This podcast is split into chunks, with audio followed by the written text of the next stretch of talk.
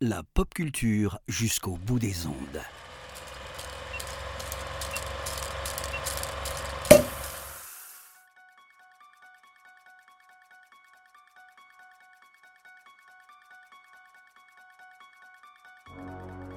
Bonjour à tous, bonjour à toutes.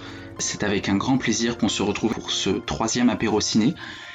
Euh, j'ai l'honneur et la chance de recevoir ce soir euh, Cédric. Comment ça va Cédric? Salut Antoine, eh ben, merci beaucoup de m'inviter. Euh, j'ai un peu la pression parce que je me sens pas du tout légitime pour parler du grand homme dont on va parler ce soir, mais je suis ravi en tout cas d'être là pour parler avec toi de John Carpenter. Alors pour ceux qui te connaissent pas, tu es, tu participes à un peu aussi de Comics Fair, mais tu as aussi une autre grande passion à part les comics, c'est le cinéma et notamment le cinéma de John Carpenter. Et c'est pour ça que je suis là avec on en parle. Moi, je n'aime pas que John Carpenter, mais, euh, mais bon, ça, ça fait partie d'une de mes premières passions quand j'ai découvert le cinéma. Euh, je te propose euh, qu'on attaque tout de suite avec le questionnaire de l'auteur d'À la recherche du temps perdu, celui dont il ne, il faut pas dire le nom. Ça te va? Ça me va très bien. Eh ben, du coup, pour cette, pour cette première question, je voulais savoir quelle était ton entrée en cinéphilie. Alors euh, j'ai mis beaucoup de temps à trouver la réponse à cette question parce que euh, alors la première raison c'est que je suis vieux donc ça fait longtemps. Euh, donc j'ai vraiment dû réfléchir et la, première chose qui m'est venue en tête c'est John Carpenter. Mais je me suis dit qu'il fallait que je trouve autre chose parce que bon c'était le thème de ce soir on allait en en parler. Et je pense et, j'ai deux films vraiment qui me viennent en tête. Le, tout premier film où vraiment je me rappelle avoir pris une énorme claque en m'étant dit euh, oh là là, là il y a quelque chose que j'avais jamais vu avant, euh, c'est incroyable, c'est Terminator de James Cameron. Et le, tout premier film que j'ai vu au cinéma, enfin en tout cas pour lequel j'ai payé ma place de moi-même et qui m'a vraiment retourné la tête, et d'ailleurs il a fallu que je retourne le voir au cinéma pour comprendre exactement ce que j'avais vu, c'était Seven, qui est sorti en 95 de mémoire. Donc j'avais 16 ans à l'époque. Ça fait en tout cas une belle entrée avec deux beaux films en tout cas. Enfin, je, je suppose que tu en as des souvenirs positifs en tout cas. Ah oui, c'est des films euh, que je revois très régulièrement, surtout Terminator d'ailleurs. À chaque fois, je, prends toujours un énorme plaisir à le revoir. Je redécouvre des choses à chaque fois. C'est un film incroyable. James Cameron fait partie de mes, réalisateurs cultes. C'est lequel ton favori de la saga Terminator? Premier. Le premier? Ouais, mais le, 2 pour moi, c'est un remake. Euh, c'est un remake caché du premier. Euh, et il est moins, il est moins âpre, il est moins il est moins tendu et moins sur le fil que le premier. C'est ce que j'aime, moi, dans, le, premier film. Et c'est ce que j'aime aussi dans les, dans les premiers films de John Carpenter dont on va parler, qui sont très, euh, très 70s. En fait, Terminator, c'est un film des années 80 à plein d'égards. D'ailleurs, il date des années 80, mais il a aussi un côté 70s qui me plaît beaucoup. Je voulais savoir, euh, quel est ton classique ennuyeux?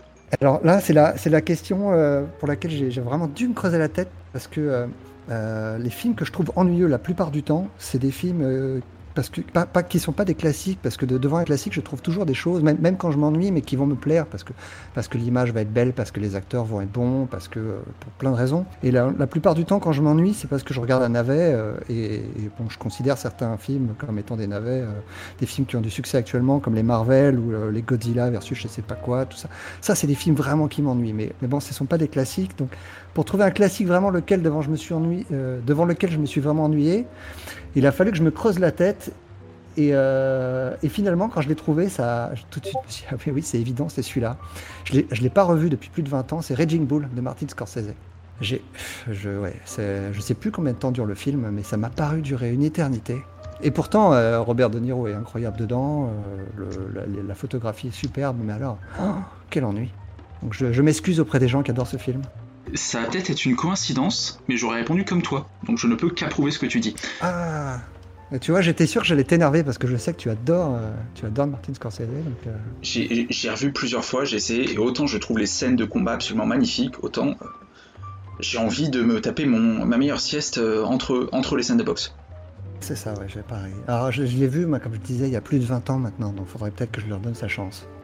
Oh, après, avec le temps, il se bonifie. Je pense qu'il y a quand même des qualités, mais, mais c'est vrai que je suis assez d'accord avec toi là-dessus. Je propose qu'on passe à, la question suivante qui, je crois aussi, t'as un peu travaillé. C'est la question du grand film incompris. Alors c'est pas tant le. Une fois que j'ai compris vraiment ce que tu voulais dire par là, j'ai trouvé immédiatement le. Euh, donc quand tu parles de grand film incompris, en fait c'est un, c'est un film que je considère important, euh, mais dont on entend peu parler. Donc là, j'ai choisi Seconds de John Frankenheimer. C'est un film qui date de, de 1966 et qui raconte, c'est avec Rock Hudson, et qui raconte l'histoire d'un banquier qui s'ennuie. Euh, il s'ennuie dans sa vie de tous les jours, il a la cinquantaine, euh, il, voilà, il, voit qu'il a dépassé qu'il a dépassé la moitié de sa vie et, euh, que sa vie est, faite et donc il n'a plus rien à en entendre. Donc il a envie de redémarrer, donc il s'inscrit dans un programme qui lui permet de passer pour mort et euh, suite à une opération de chirurgie esthétique, il va pouvoir redémarrer une vie qui va mieux lui convenir. Mais évidemment, ça va, très mal se passer. c'est un très grand film en noir et blanc. Un des rares films de l'époque de, Frankenheimer où Burt Lancaster ne, joue pas, mais euh, malheureusement. Mais euh, ça fait partie de.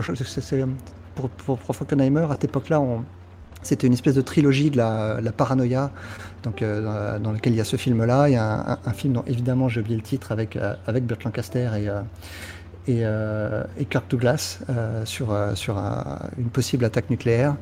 Et le troisième film, là, évidemment. Ah oui, c'est Une balle dans la tête, évidemment. un très, très, très grand film. The Manchurian Candidate, le titre original. Et donc, Second, si vous ne le connaissez pas, je, vous le recommande chaudement. Eh ben, écoute, visiblement, on le connaît pas et tu nous as séduits tous. Hein.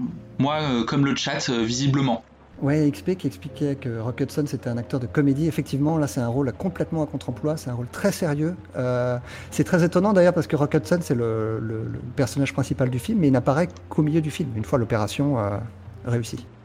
Et, le film fut un échec euh, colossal à l'époque. Il a, vraiment, il a vraiment pas, trouvé son public.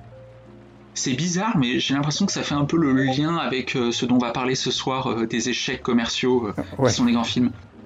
Ah, il a, eu, il, a eu quelques succès quand même, euh, Carpenter. Je voulais savoir quel était ton plaisir coupable. Euh... Ah, euh, mince, je n'avais pas noté cette question, donc euh, je ne sais pas. Alors déjà, ma première réponse à ça, c'est pour moi, il n'y a pas de plaisir coupable, il n'y a que du plaisir.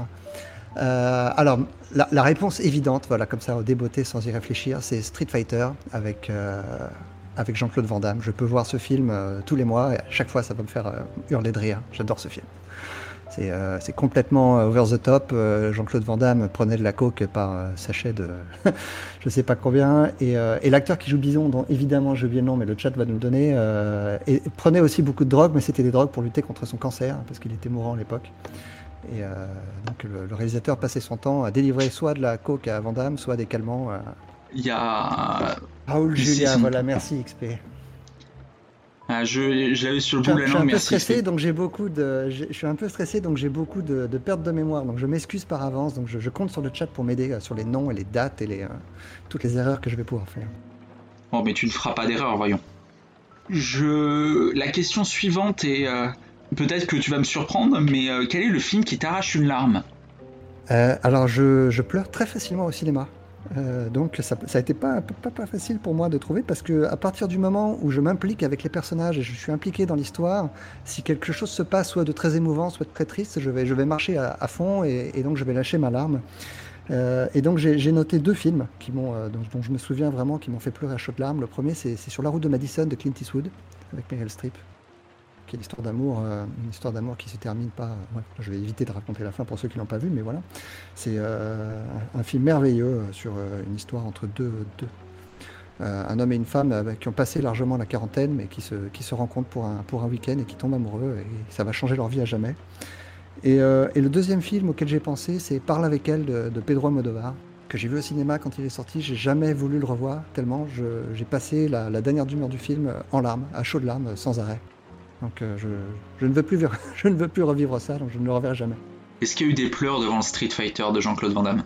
Ah oui, mais des pleurs de bonheur. C'est des. Il, en faut, des belles larmes comme ça aussi. C'est ça. Euh, je voulais savoir euh, quel est le film pour toi pour une soirée à plusieurs? Alors, il y a Street Fighter avec Jean-Claude Van Damme, déjà, ça marche à chaque fois. Euh, Spike, la semaine dernière, avait cité La Cité de la Peur. C'était un choix vraiment évident et euh, qui marche à tous les coups. Moi, j'avais pensé à C'est arrivé près de chez vous. Mais pour, avoir un choix un petit peu plus atypique, euh, je, pense à un film norvégien qui a eu un petit succès un petit peu dans le, pour, les, amateurs de bis. Alors, le titre norvégien, c'est Deux Snow. Donc, c'est Dead Snow, le titre, le titre qu'on a eu en France. C'est l'histoire, c'est des, des zombies nazis qui s'attaque à des jeunes, euh, des jeunes qui sont dans un chalet. Il euh, ne euh, voilà, faut pas prendre le film pour autre chose que ce qu'il est, une série Z, une série Z assez bien faite, mais voilà, c'est très rigolo. Ouais, de quoi passer assurément une bonne soirée euh, entre amis. Tout à fait. D'ailleurs, je l'ai vu avec des amis, on a beaucoup rigolé. Il faut avoir bu un petit peu avant. Mais je, je l'ai moi sur ma liste des, des films que je dois voir en soirée, celui-là, mais je l'ai pas encore rattrapé. Et du coup, tu me, tu me vends du rêve pour Dead Snow. Ouais, T'attends pas un grand film quand même. Oui, mais non, mais c'est. Enfin, déjà, un speech, je pense, avec des zombies nazis, euh, ça plante le décor. Ah, c'est ça. Qui est euh, l'actrice ou l'acteur qui te pousse dans les salles? Alors, je, je vais très peu au cinéma maintenant. euh, donc, l'acteur qui me pousse dans mon canapé pour voir un film, c'est, euh, ça marche à tous les coups, c'est, Burt Lancaster. Je, voilà, je me lasse pas de son physique, de son charisme, de son jeu, de tous les films dans lesquels il joue.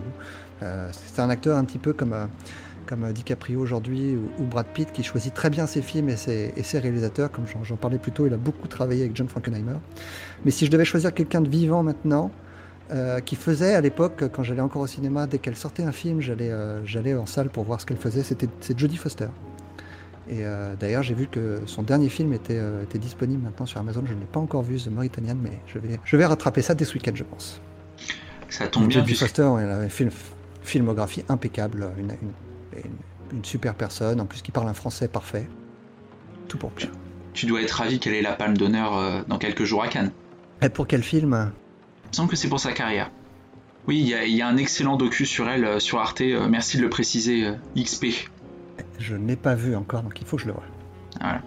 Ce sera Et pour. je sais que XP est comme moi très fan, de, très fan de Mel Gibson et Mel Gibson a beaucoup travaillé avec Jodie Foster. Et je crois que leur première collaboration c'était dans un film que j'aime beaucoup, c'est Maverick, euh, une comédie, dans un west- un western. euh, euh, je sais pas si on peut dire que c'est un western ou une comédie euh, ou les deux à la fois. euh, c'est un petit bijou, un petit bijou réalisé par Richard Donner. Je ne sais pas si tu l'as vu, mais si ce n'était pas le cas, je te le conseille. Non, c'est une des rares euh, collaborations entre Mel Gibson et Jodie Foster que je n'ai pas encore vue. Et c'est bien, c'est qu'à l'apéro ciné, on, on remplit nos watchlists pour la semaine.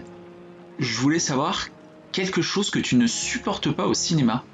Le popcorn, c'est une des raisons pour laquelle je ne vais plus au cinéma, c'est le- des gens qui mangent à côté de moi et qui font du bruit et ça m'énerve. Parce que, comme je te l'ai dit tout à l'heure, j'aime bien euh, être dans l'ambiance, j'aime bien euh, m'impliquer avec le film, avec les acteurs et avoir des distractions autour de moi, ça me gêne. Mais si tu pensais à, euh, ce que je n'aime pas dans un film, euh, il y a quelque chose que je n'aime pas avec le cinéma actuel, c'est la, systémisation des, d'utilisation des CGI, aux dépens des effets pratiques ou des, euh, ou des cascades. Euh, ça a le don de m'agacer euh, de voir des films dans lesquels des cascades qu'on faisait avant avec, de, avec de vrais acteurs, avec de, avec de vrais risques, on ne le fait plus fait plus du tout. Et je trouve que ça perd en authenticité et, et donc ça perd pour moi, en, je perds en immersion. T'as- plus ce côté, mais comment ils ont fait quoi devant un film? J'aime bien le côté artisan ouais, euh, du cinéma. euh, j'aime bien, euh, j'aime bien voir des effets, euh, des effets euh, imparfaits, euh, mais auxquels je crois plus que des choses parfaites euh, faites par ordinateur qui me, que je trouve froides euh, et pour moi sans intérêt. Mais bon, c'est très personnel. hein. C'est mon côté vieux con. Je m'excuse par avance. Non, je, je pense que tu, tu ne dois pas être le seul. euh. Voilà, euh, il y a déjà Ron qui est dans ton. Qui est dans ton... ouais, ouais, ça m'étonne pas. hein. Je, je l'ai- je l'écoute dans son podcast. Je sais ce qu'il pense aussi là-dessus. hein. Voilà. Euh, je voulais savoir, euh, toi qui visiblement ne vas plus en salle et, tu restes chez toi, je voulais savoir si pour toi le streaming c'est l'avenir du cinéma. Eh bien non, Euh, pour moi le streaming c'est le présent du cinéma. C'est peut-être triste à dire, mais on voit que beaucoup de réalisateurs de très grands noms maintenant sortent leurs films directement sur Netflix. Donc on a eu The Irishman avec Scorsese, on a eu Quaron, les frères Cohen, Bong Joon-ho, et même Michael Bay maintenant fait des films sur Netflix directement. Je pense que ça y est, on y est, on a passé le cap où le streaming n'est plus le, grand méchant loup dont il faut avoir peur, c'est euh, le grand méchant loup euh, qui a déjà gagné le combat en fait. Et la Covid n'a fait qu'accélérer le, processus, à mon sens. Mais bon, c'est La, VHS n'avait pas réussi à tuer le cinéma, le, DVD non plus, mais je pense que le, streaming va, définitivement enterrer pour moi les, les salles de cinéma. Le- le- le- les salles de cinéma existeront toujours pour le côté un petit peu euh, euh, foire, euh, l'art- forain pour aller voir un grand événement. Donc je pense que quand le prochain Star Wars sortira ou le, ou le, Avatar 2 de James Cameron, effectivement les gens se précipiteront dans les salles, mais c'est tout, le, tout ce petit cinéma du milieu, moi c'est le cinéma que j'aime. Celui-là, pour moi, au cinéma, c'est fini. Il n'y a plus d'économie pour ce genre de, de film. Il y a un truc intéressant que tu disais, tu parlais dans les grands réalisateurs de Michael Bay. Déjà, on ne peut qu'approuver Euh, le j'ai fait que Michael j'ai Bay. fait- J'ai fait exprès hein, de le citer, mais, même un réalisateur comme lui, donc qui est vraiment fait pour la salle de cinéma avec des explosions dans tous les sens, même lui il fait des films pour Netflix maintenant. Oui, c'est ça, c'est c'est vraiment euh, là-dessus, enfin ce qui m'a interpellé dans ce que tu viens de dire, c'est que même quelqu'un comme Michael Bay euh, maintenant se tourne vers les plateformes. Ou quelqu'un comme euh, Zack Snyder aussi qui fait du cinéma euh, de spectacle euh, avec euh, moins de réussite que Michael Bay, je pense. Et, j'ai beaucoup de et j'ai beaucoup de problèmes avec ce discours qui consiste à dire euh, le cinéma ça se voit absolument au cinéma, les films se voient absolument au cinéma. Évidemment que euh, j'ai vu euh, beaucoup de grands films au cinéma. euh, j'ai été ravi d'aller découvrir euh, un Corbucci qui passait à la Cinémathèque près de chez moi et que c'est une autre expérience que de le voir dans mon canapé. Mais par contre, la plupart, eh ben, tous les films dont on va parler ce soir, tous les films de John Carpenter, moi je les ai vus à la télé. Euh, c'était même pas en DVD, ça passait à la télé quand j'étais ado. Et c'est pas pour autant que j'ai pas été em- emporté par ces films. Le cinéma se voit de plein de manières. Euh, je suis, je fais pas partie de ces gens qui considèrent que c'est bien de regarder un film sur son téléphone dans le métro, mais euh, mais euh, il y a un juste milieu quand même. Il y a, Spike qui envoie une petite pique, alors moi je, je suis pas objectif, je te connais assez pour savoir ce que tu vas répondre, mais il dit que Zack Snyder ne fait pas de cinéma. Ah ouais, ouais, je j'aime pas du tout Zack Snyder. Je, je- mais d'ailleurs, je, je, je ne vois plus ses films, donc j'ai les, les trois derniers films de Zack Snyder, je ne les ai pas vus. Donc je, je préfère. euh, ouais, on, on rejoint ce que je disais au début sur les films Marvel et les euh, Godzilla versus Kong et tout, ça- tout ça, c'est pas le cinéma que j'aime. donc, euh, Il y a, je, je fais une petite aparté euh, spontanée dans le questionnaire de Proust, mais toi qui es un fan de comics, c'est quoi le dernier grand film de comics? Oh là là là. Je suis un salaud, hein, je sais. Euh, ouais, euh, en fait, il y, en a, il y en a très peu pour moi des très bons films adaptés de comics. Euh, le, je sais pas si c'est le dernier vraiment, mais euh, celui qui m'a le plus marqué dans ces dernières années, et ça commence à remonter maintenant, c'est History of Violence de, de David Cronenberg. Mais donc, tu vois, ça, ça remonte vraiment à, à plusieurs années. Hmm. Dans- pour tout ce qui est Marvel et DC, ben non, il n'y a, pas de- y a pas de bons films. Il y a quelques films où- dans le- devant lesquels tu peux évidemment passer un moment sympathique, mais ce ne sont pas des bons films. Petite question, peut-être que l'on va voir le réalisateur du jour. Euh, je voulais savoir quelle était ta sainte trinité du cinéma. Alors j'ai fait exprès de pas mettre John Carpenter dans, cette liste, euh, mais euh, et, je n'ai pas mis Stanley Kubrick parce qu'il est hors catégorie pour moi et parce que tes précédents invités à chaque fois l'ont cité. et Je pense que tes prochains invités, le citeront encore. Donc j'ai essayé de trouver d'autres noms et le premier nom qui me vient en tête pour moi, qui, qui est une évidence, c'est Sam Peckinpah, qui est un, un- cinéaste, euh, un cinéaste fou et génial à la fois, euh, qui a été révolutionnaire et complètement en marge et en même temps euh, qui a essayé de s'intégrer au cinéma, un petit peu comme Carpenter. Et le deuxième, c'est un cinéaste beaucoup plus classique, qui a énormément de thématiques communes avec John Carpenter aussi, c'est Clint Eastwood, qui a vraiment dont la filmographie m'a accompagné toute, toute, toute ma vie de, de- ses rôles dans les westerns avec Sergio Leone en tant qu'acteur, mais ensuite en tant que réalisateur, il a très très peu de faux pas. C'est vraiment un, réalisateur que j'apprécie énormément. Et le troisième, on l'a cité plus tôt, c'est James Cameron. Euh, parce que pareil, il m'a accompagné euh, toute ma vie.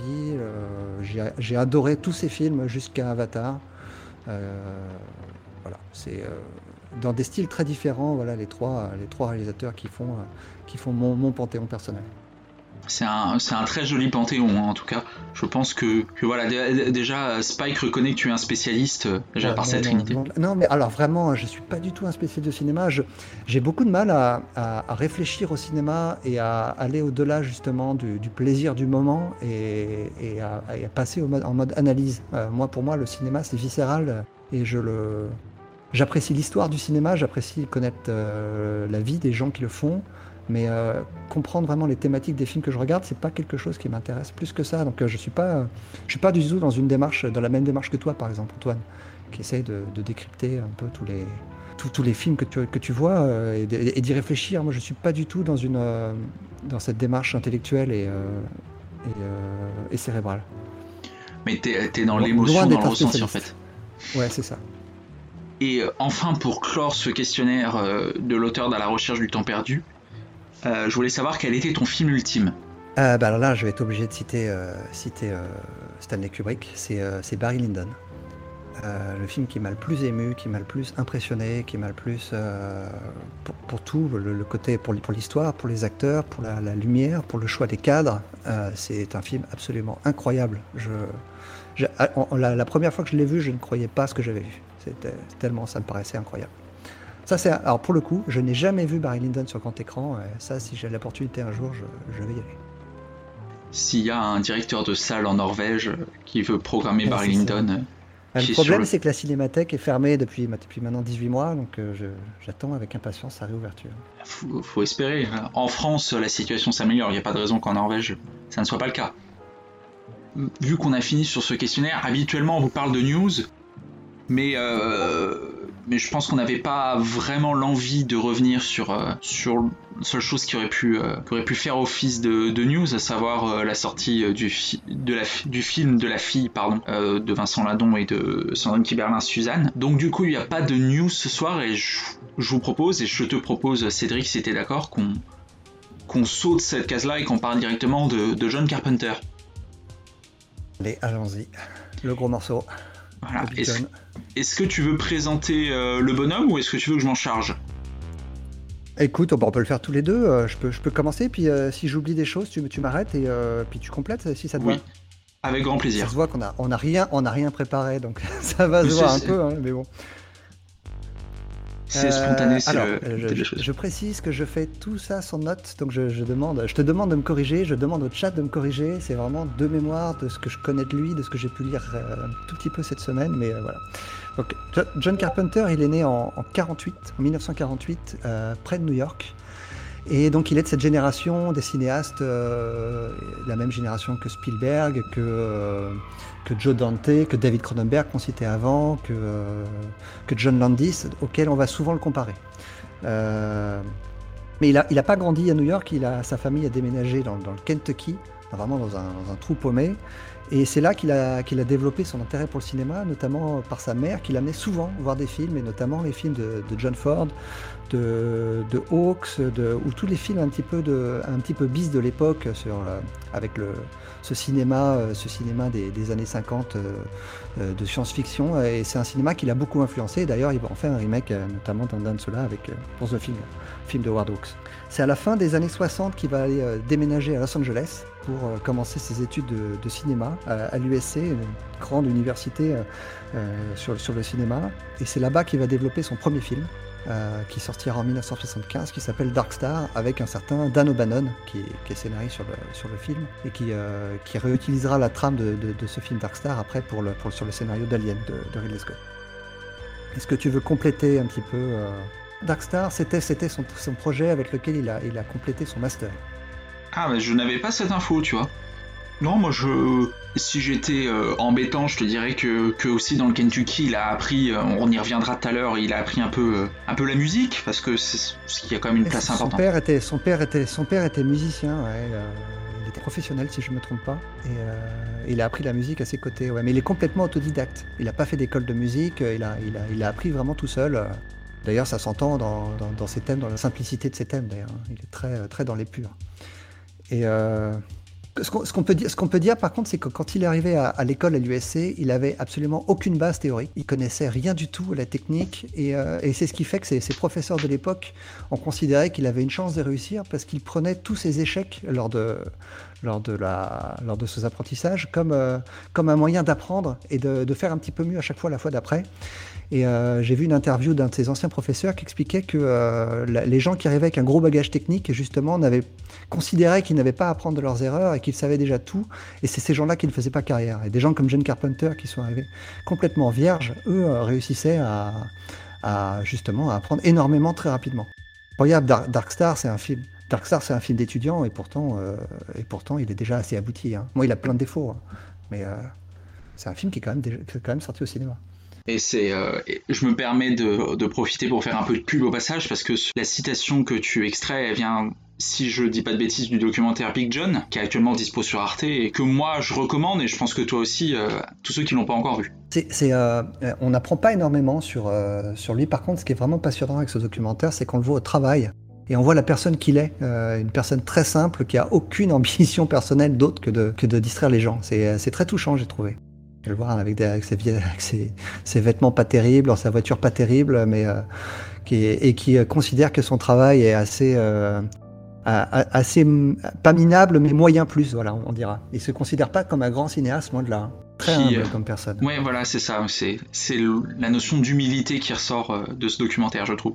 je voulais euh, de profiter un peu pour, pour ceux qui connaissent pas bien euh, qui connaissent pas bien qui est John Carpenter dans le dans le chat peut-être qu'on brasse un peu euh, son portrait par ses thématiques notamment il y en a une qui me qui me saute aux yeux moi qui alors, il y a encore 15 jours, j'étais un néophyte en John Carpenter et pour préparer cette émission, j'ai beaucoup rattrapé.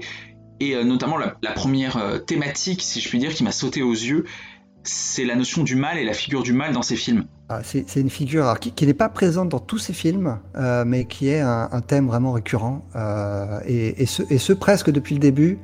Euh, son, vrai, son vrai premier film professionnel, c'est Assaut. je ne sais pas si on peut vraiment considérer que le mal est vraiment le thème principal de ce film-là, mais en tout cas sur le film d'après, Halloween, c'est évident. et d'ailleurs, c'est ce qui reviendra dans la plupart de ces films dans lesquels le, mal, le, mal incarné euh, est, une figure principale.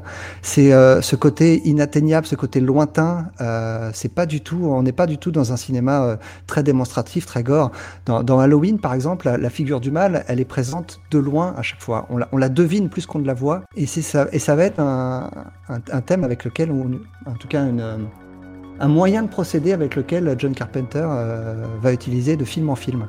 C'est vrai qu'il y a chez Carpenter une, euh, dépersonnification du mal presque, qui, euh, qui découple, qui décuple l'horreur. Moi, je me suis. Euh, j'ai découvert Halloween il y a, il y a 3-4 jours et, et j'ai vraiment ressenti devant une peur, justement, que, que tu expliques assez bien, je trouve cette peur en fait de ne pas savoir en fait qu'est-ce que c'est que ce mal. Ça prend un peu le contre et, et, ça, et, ça, va revenir et ça va revenir dans plein de films. Hein. The Fog, c'est la même chose. C'est un, c'est un petit peu comme euh, à, l'image des oiseaux d'Hitchcock. C'est, ce phénomène naturel qui, euh, qui, est, qui, est, une menace, qui est, qui est, le mal. On ne sait pas pourquoi il est là, on ne sait pas ce qu'il va faire, mais il est là et, et cette menace sinon va venir.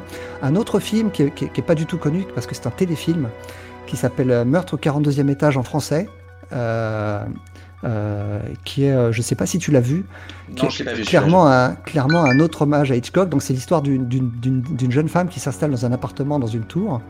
Et vis-à-vis de cette tour, il y a une autre tour, et donc qui, qui, se font face. Et elle, apprécie énormément laisser les, les, rideaux ouverts. Elle peut pouvoir profiter de la vue, elle peut voir la ville.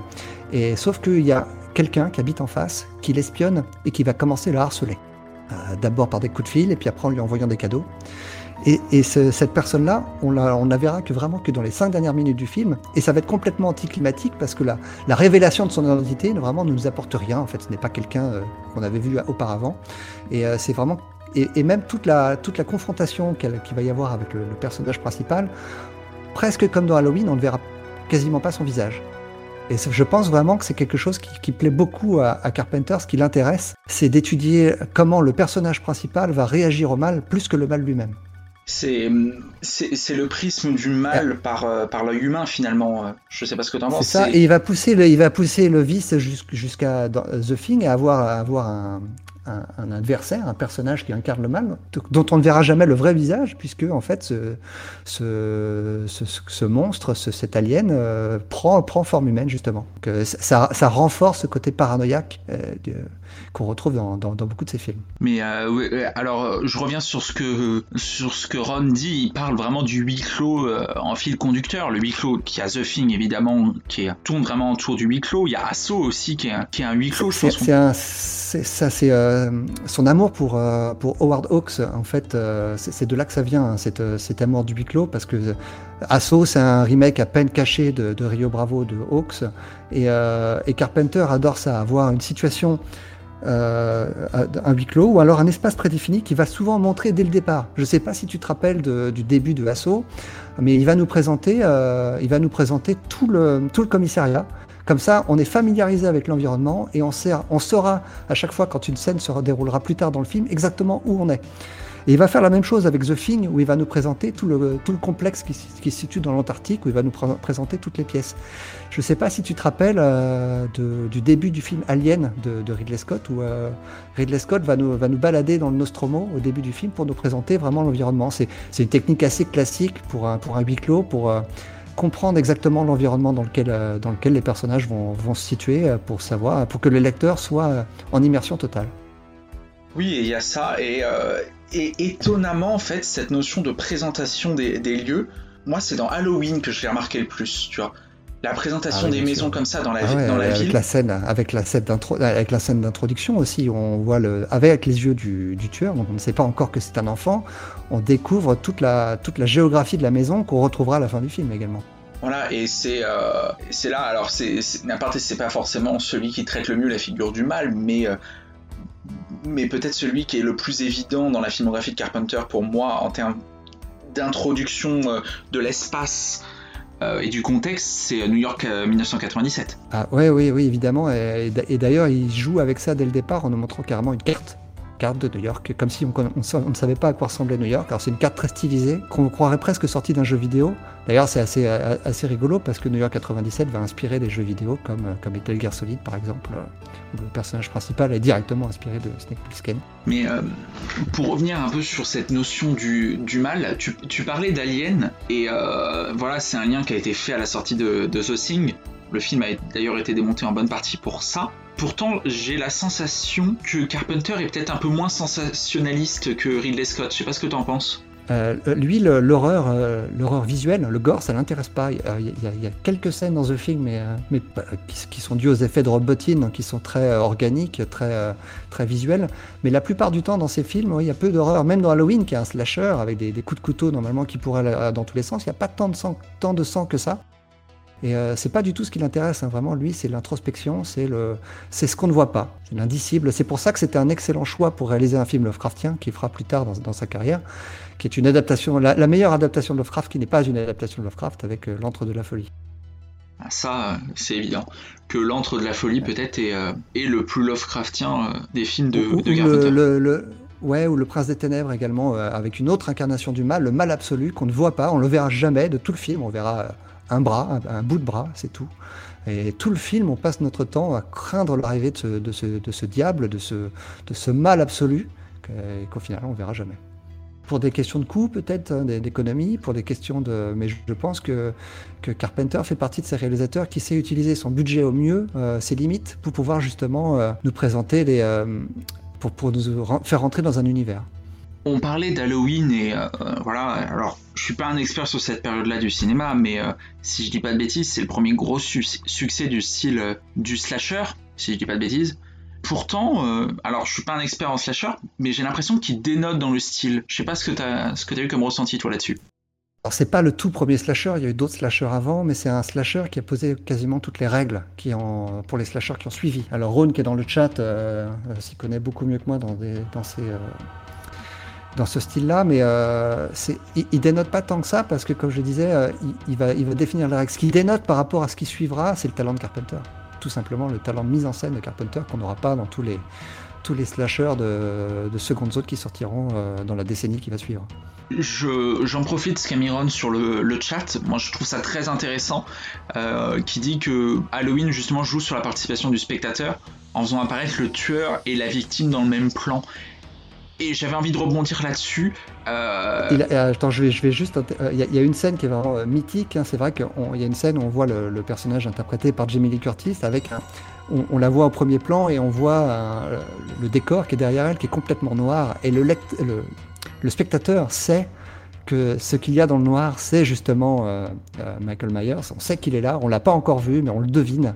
Et quand il apparaît, on n'est pas surpris, on est en connivence en fait. Euh, et on a, évidemment, on a peur, on avait peur pour elle avant même de le voir. C'est vraiment, euh, c'est vraiment génial.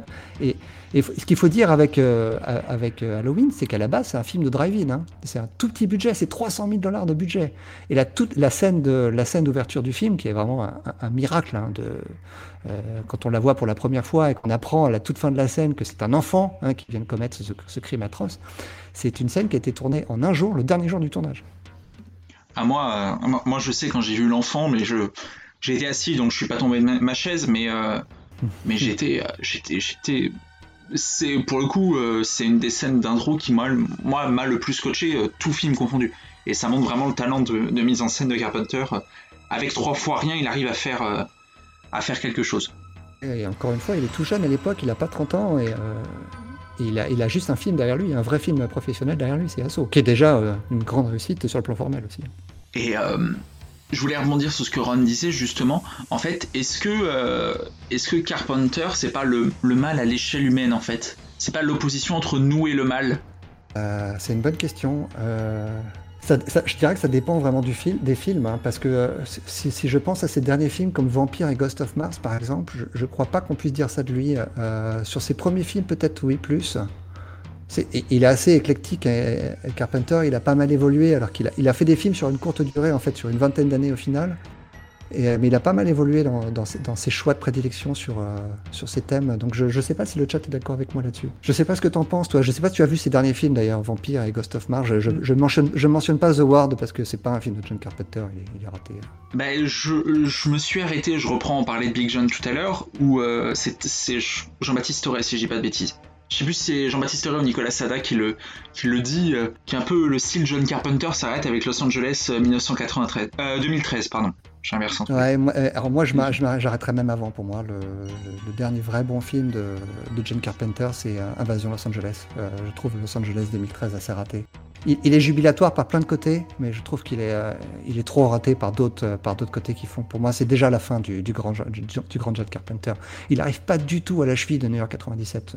peut-être parce que, enfin, moi, Los Angeles 2013, je l'ai vu comme un un remake de New York 1997, bon ça je pense qu'on sera assez d'accord, en plus gras, en plus gros, en plus spectaculaire, comme euh, prendre le contre-pied peut-être des avis qu'il avait eu à l'époque sur le premier. c'est vrai que en plus j'ai oublié l'ordre de la folie, c'est vrai que c'est ouais. Excuse-moi, tu as raison. Euh, c'est Quentin, c'est Quentin. C'est Quentin, voilà. Est-ce que tu as raison, Quentin, l'ordre de la folie, oui évidemment, c'est un grand film. Mais euh, pour revenir sur Los Angeles 2013, moi j'aime bien le, le final et tout qui, qui pour moi est un final de, de fin de carrière finalement de cinéaste. Tout à fait, et je vais reprendre le, commentaire de Spike qui a raison, qui dit que c'est un film qui est décomplexé et il part dans tous les sens. C'est ce que je voulais dire quand je disais qu'il était jubilatoire, je suis totalement d'accord, mais il, dit qu'il est presque kitsch volontairement, et effectivement, il est, clairement kitsch. La, scène du surf, c'est incroyable qu'il s'est dit que cette scène-là allait passer. euh, c'est ce qui fait que j'ai du mal avec ce film. Euh, j'ai du mal à le prendre au sérieux. En fait, c'est un film qui est très méta, où il parle de sa condition Hollywood euh, avec les yeux de, de, Plisken. Euh, et, il est tellement cynique, tellement. Euh, il, est plein d'ironie que j'ai du mal à prendre le film au sérieux et vraiment à, à m'immerger dedans. Je suis passé à côté de ce film-là. Tu l'as dit, je, rebondis sur ce que tu viens de dire. Los Angeles 2013, ça illustre peut-être euh, le mieux les rapports un peu compliqués de Carpenter et Hollywood. Il, a voulu, euh, Carpenter, il a, rêvé de, réussir à Hollywood. Il se rêvait en Spielberg. Carpenter, il a, eu une carrière de cinéaste, euh, presque exclusivement de cinéaste indépendant. Il a fait quelques films de studio et à chaque fois, les expériences ont été douloureuses. Donc il a fait The Thing qui s'est, qui s'est complètement planté parce qu'il est sorti à une semaine d'écart avec E.T. évidemment, c'est à l'époque le, le cinéma paranoïaque de Carpenter n'a pas fait recette, c'est vraiment E.T. qui a, cartonné. Ensuite, il a enchaîné avec un film de pure commande qu'il n'a a pas vraiment adoré faire, c'est Christine, où d'ailleurs euh, c'est une adaptation de Stephen King qu'il a fait euh, relativement fidèlement et euh, qui n'a pas rencontré un succès incroyable. Et il a enchaîné ensuite avec quel film il a fait après? J'ai un, trou évidemment.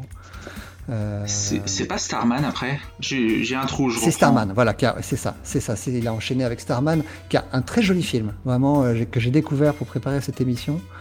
Euh, et, mais pareil, qui n'a pas rencontré un succès, un succès vraiment fou. Et il a eu beaucoup de mal avec le studio sur le tournage. Euh, il a eu du mal à imposer ses acteurs, il a eu du mal à... il, a, pu caser quand même des, thématiques qui lui tiennent à cœur, comme le, la, contestation de l'ordre établi, le fait d'avoir des personnages solitaires contre un groupe, euh, contre un groupe prédéfini, souvent gouvernemental. Ça, c'est quelque chose qu'il aime beaucoup raconter, mais c'est presque euh, New York 97. C'est un film optimiste, un joli film. Et il n'a pas pris un énorme plaisir à le faire, c'était vraiment un film pour lui de studio, de commande, pour prouver au studio qu'il était capable de faire un autre grand film et qu'il pouvait avoir les coups des franches. Et, c'est ce qu'il a pu faire après avec son, dernier film de studio qui est, euh, qui est Big Trouble in Little China, qui s'est complètement planté. Pourtant, alors celui-là, il a vraiment mis toutes ses tripes dedans, tout ce qui lui tenait à cœur. Il a, pu euh, introduire euh, les, effets spéciaux à la Show Brother, qui était vraiment pas du tout commun aux États-Unis à l'époque, dans les films américains en tout cas. Et, et il s'est planté il, est, devenu très amer vis-à-vis des studios euh, parce qu'il considérait qu'il n'avait pas été soutenu suffisamment pour aller jusqu'au bout de ses idées. Il faut, se rappeler que Big Trouble in Little China, donc euh, le titre français il m'échappe évidemment. Euh, Les aventures de Jack Burton dans les griffes du mandarin. C'est ça, est sorti en même temps qu'un film avec Eddie Murphy, qui, qui était The, Golden Child, qui lui a, qui lui a eu un, énorme succès. Donc voilà, c'est assez rigolo que ces, ces deux films deux films principaux de studio euh, que sont euh, The Thing et, Big Trouble sont sortis en même temps que des films similaires qui eux ont rencontré le succès. Donc quelque part il avait, il, voyait juste, mais euh, à chaque fois il n'a pas rencontré son public.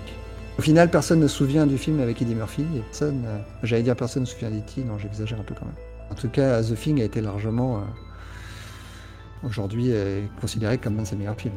Ça va peut-être être un parallèle un peu osé, tu parles de cinéma paranoïa, qui est, moi, des thématiques de John Carpenter, me font penser parfois à un autre cinéaste qui va arriver euh, dans les années 90, que tu as cité tout à l'heure. C'est un David Fincher. Et je me demande si, euh, finalement John Carpenter n'est pas arrivé à la bonne époque pour euh, réussir à Hollywood. C'est pas, c'est pas impossible, j'avais jamais fait le lien avec David Fincher, mais il y, a beaucoup de similarités, comme le fait par exemple qu'il soit très éclectique, hein, qu'il n'ait pas peur de s'attaquer à des sujets des sujets très différents. Euh, Fincher j'ai peut-être plus un, plus un faiseur. Euh, et c'est pas un auteur comme les John Carpenter. John Carpenter a écrit la plupart de ses films. Et en, plus de la musique, notamment, ce que, Fincher ne fait pas. Hein. Euh, Fincher, récupère les scénarios d'autres, d'autres de personnes. Il a un univers visuel très fort. il sait s'immerger dans les univers des autres, mais c'est pas un auteur lui-même.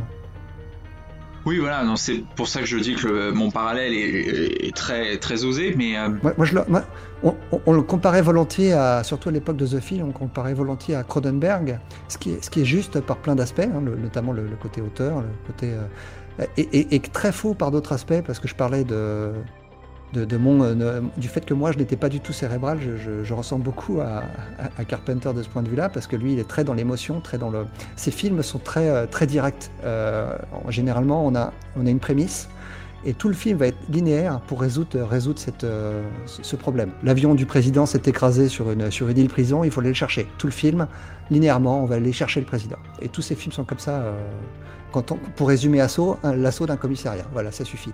Cronenberg, c'est très différent, c'est un cinéma très intellectuel, très cérébral, qui demande énormément de réflexion, qui est beaucoup moins facile d'accès que celui de Carpenter. Donc c'est pour ça que je pense qu'on se trompe quand on les compare. Je, m'y connais très peu euh, dans le cinéma de Cronenberg, donc je vais pas, je vais pas aller sur ces plates-bandes parce que je vais sûrement dire des grosses conneries. C'est un, vrai auteur également qui, qui, démarré dans le cinéma horrifique et le cinéma très, euh, très organique. Lui, il aime bien le, il aime bien le sang, il aime bien le, le, corps humain euh, et, décomposer le corps humain. Ce que, ce, que, ce que ne fait pas Carpenter, justement. Carpenter, lui, c'est plutôt le, ce, qui, se cache dans l'ombre qui l'intéresse, ce qu'on ne voit pas. Mais je, reprends ce que tu disais sur, euh, sur Spielberg. C'est un, un, peu un, un anti-Spielberg, je trouve, thématiquement, dans, dans ce questionnement. Euh, alors Starman fait figure d'exception, mais avec un regard plutôt pessimiste. Alors peut-être qu'il arrive un moment où Hollywood justement voulait, des belles histoires. Ouais, c'est ça. Je pense que Carpenter, il est arrivé soit dix ans trop tôt, soit dix ans trop tard. Euh, il aurait vraiment pu faire une très belle carrière dans les années 70, au moment du cinéma paranoïaque, justement, euh, la, grande époque des, euh,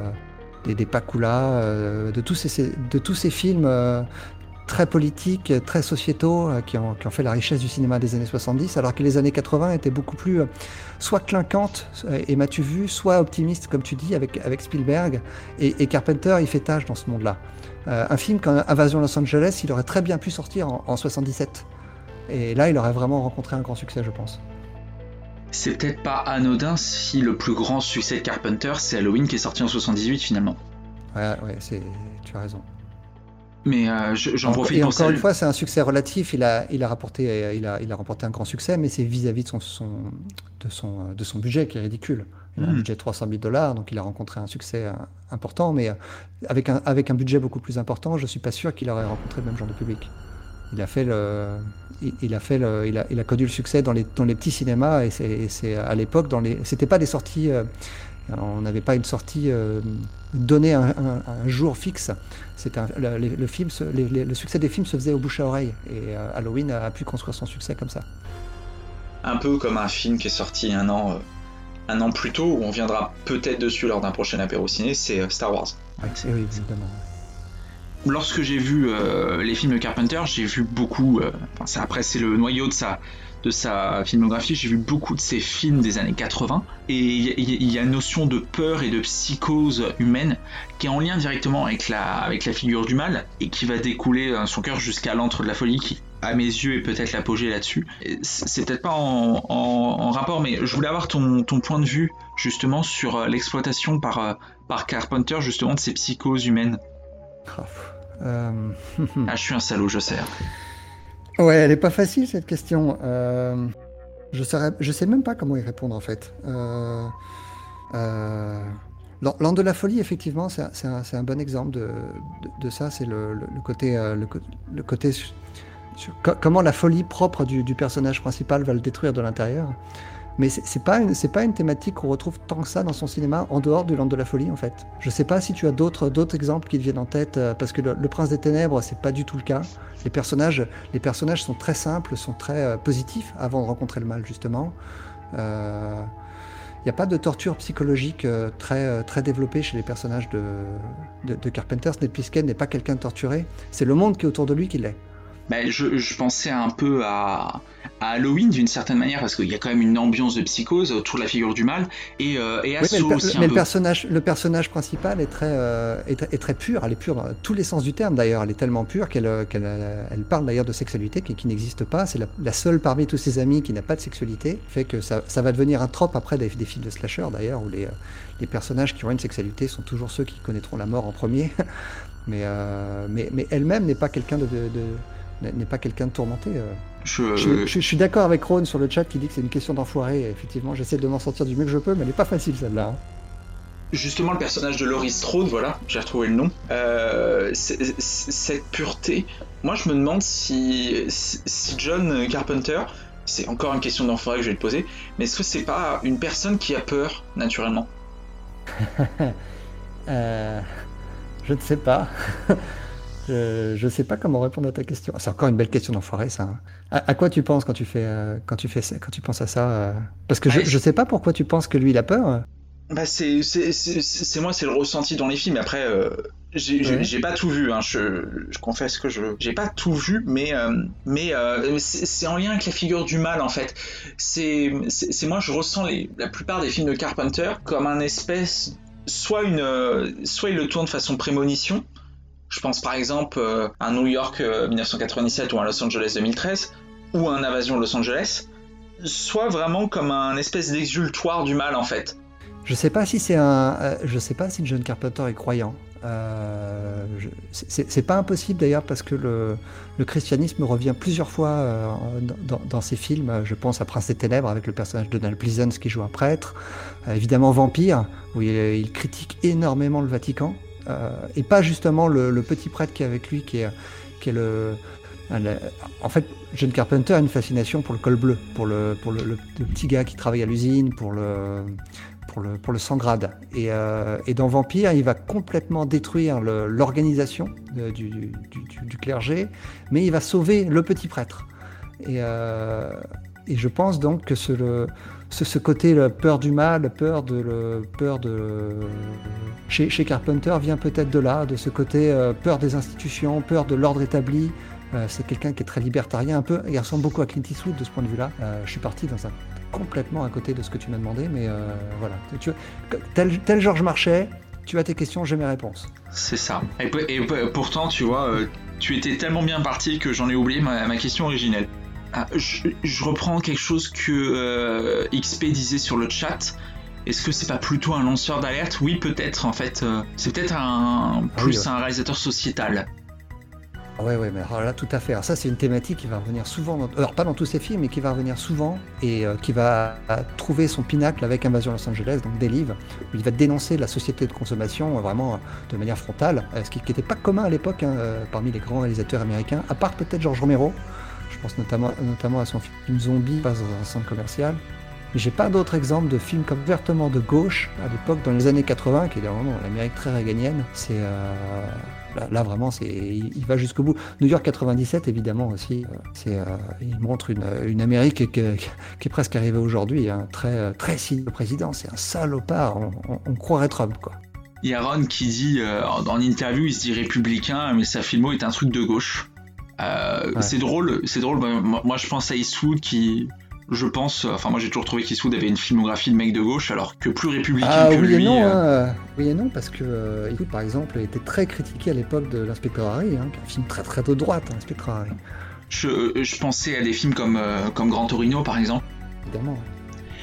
Et XP. Et, Clint Eastwood et John Carpenter sont des, sont des personnages assez complexes, pas, pas, euh, pas monolithique.